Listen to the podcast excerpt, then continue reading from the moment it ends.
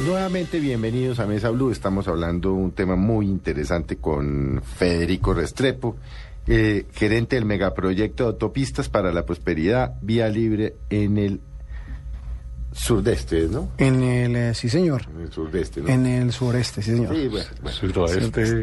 Eh, pues, eh, bueno, ya hemos venido Eso es suroccidente, sí, sí, Sí, sí. sí, eso, Suro- yo, ya, yo ahí ya me enredé. Ya también me enredé.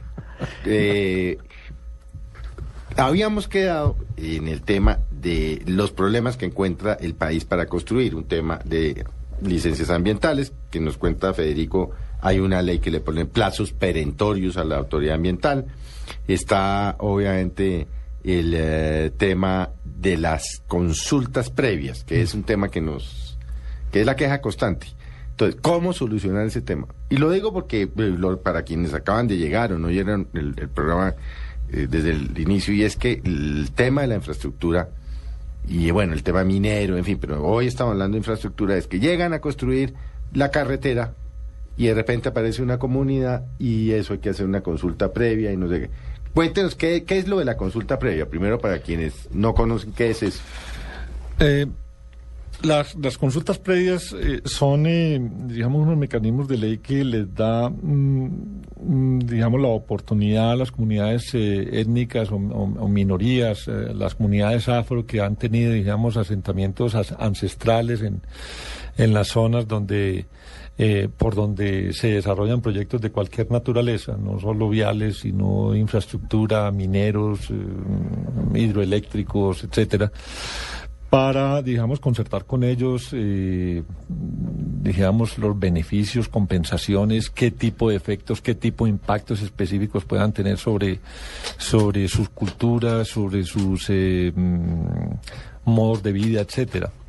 Eh, digamos, la figura eh, es bien intencionada, es bien concebida. El problema es cuando se convierte...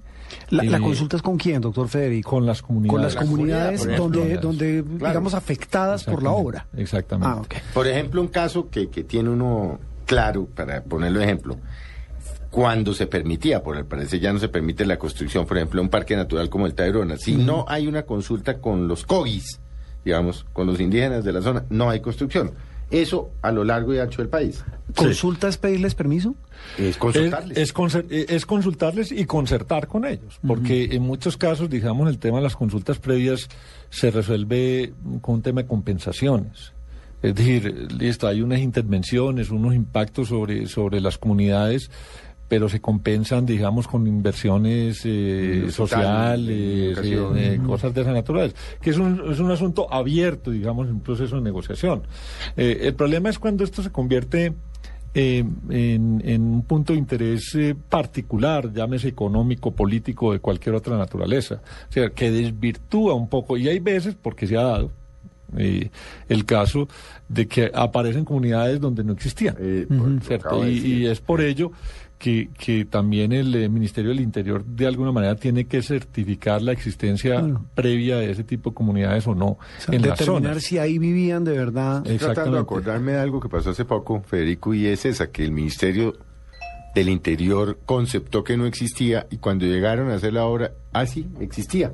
Sí. Una comunidad. es que se van de un lado para otro porque también en muchos casos, no siempre, se ha vuelto negocio y unos tipos ahí detrás organizando los indígenas o los afro, las diferentes etnias, entonces de un lado para otro, ¡bum! Sí. ¿no? Eso es un punto que yo creo que tiene que estar eh, bien bien resuelto, mucha claridad, digamos, eh, eh, jurídica sobre el tema. Es complejo, o sea, yo, mi opinión particular es que no es una figura que deba, digamos, soslayarse, no, no, debe, no debe minimizarse, obviamente pues hay comunidades con, derechos eh, adquiridos ancestralmente que llevan miles de años, pues que, que de un momento a otro puedan verse afectadas o desplazadas por la presencia de un proyecto de esta naturaleza. Eso es un tema que hay que ver con mucha, con mucha objetividad. Lo que hay que tener es la firmeza y la claridad, digamos, en su momento para, para establecer justamente cuándo, hasta qué punto eh, se están respetando o se están vulnerando los derechos de esas comunidades y hasta qué punto algunas de esas otras están abusando también de, de unos privilegios que le falta, digamos, alguna claridad eh, eh, digamos, acotarlos desde el punto de vista normativo y desde el punto de vista legal para que tampoco pues el desarrollo se vaya Doctor a impedir. en el caso de las autopistas de la prosperidad, ¿con cuántas comunidades toca hacer esa consulta previa?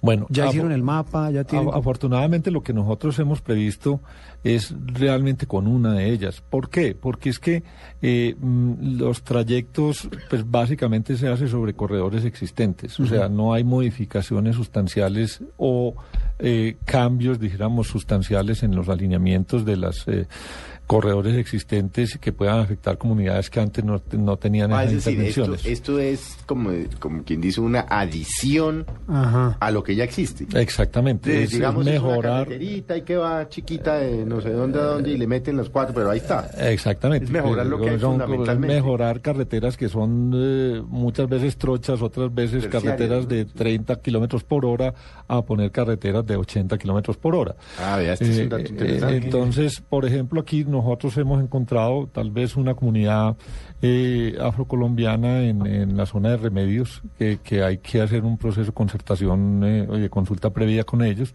Es básicamente, podrá haber en la zona de Urabá algunas eh, eh, también eh, consultas previas, pero es parte justamente de lo que ya se ha ido, ido previendo. Es decir, primero es Ministerio del Interior dónde, dónde están antes de eh, haber generado las expectativas, porque es que las expectativas lo que inducen no, justamente esos movimientos a los que se refería Felipe ahora. Entonces, pues no vemos eh, mm, un gran impacto, llamémoslo así, en, eh, en este tema de consultas previas en este proyecto, como si los puede haber en otros eh, en los que Hmm.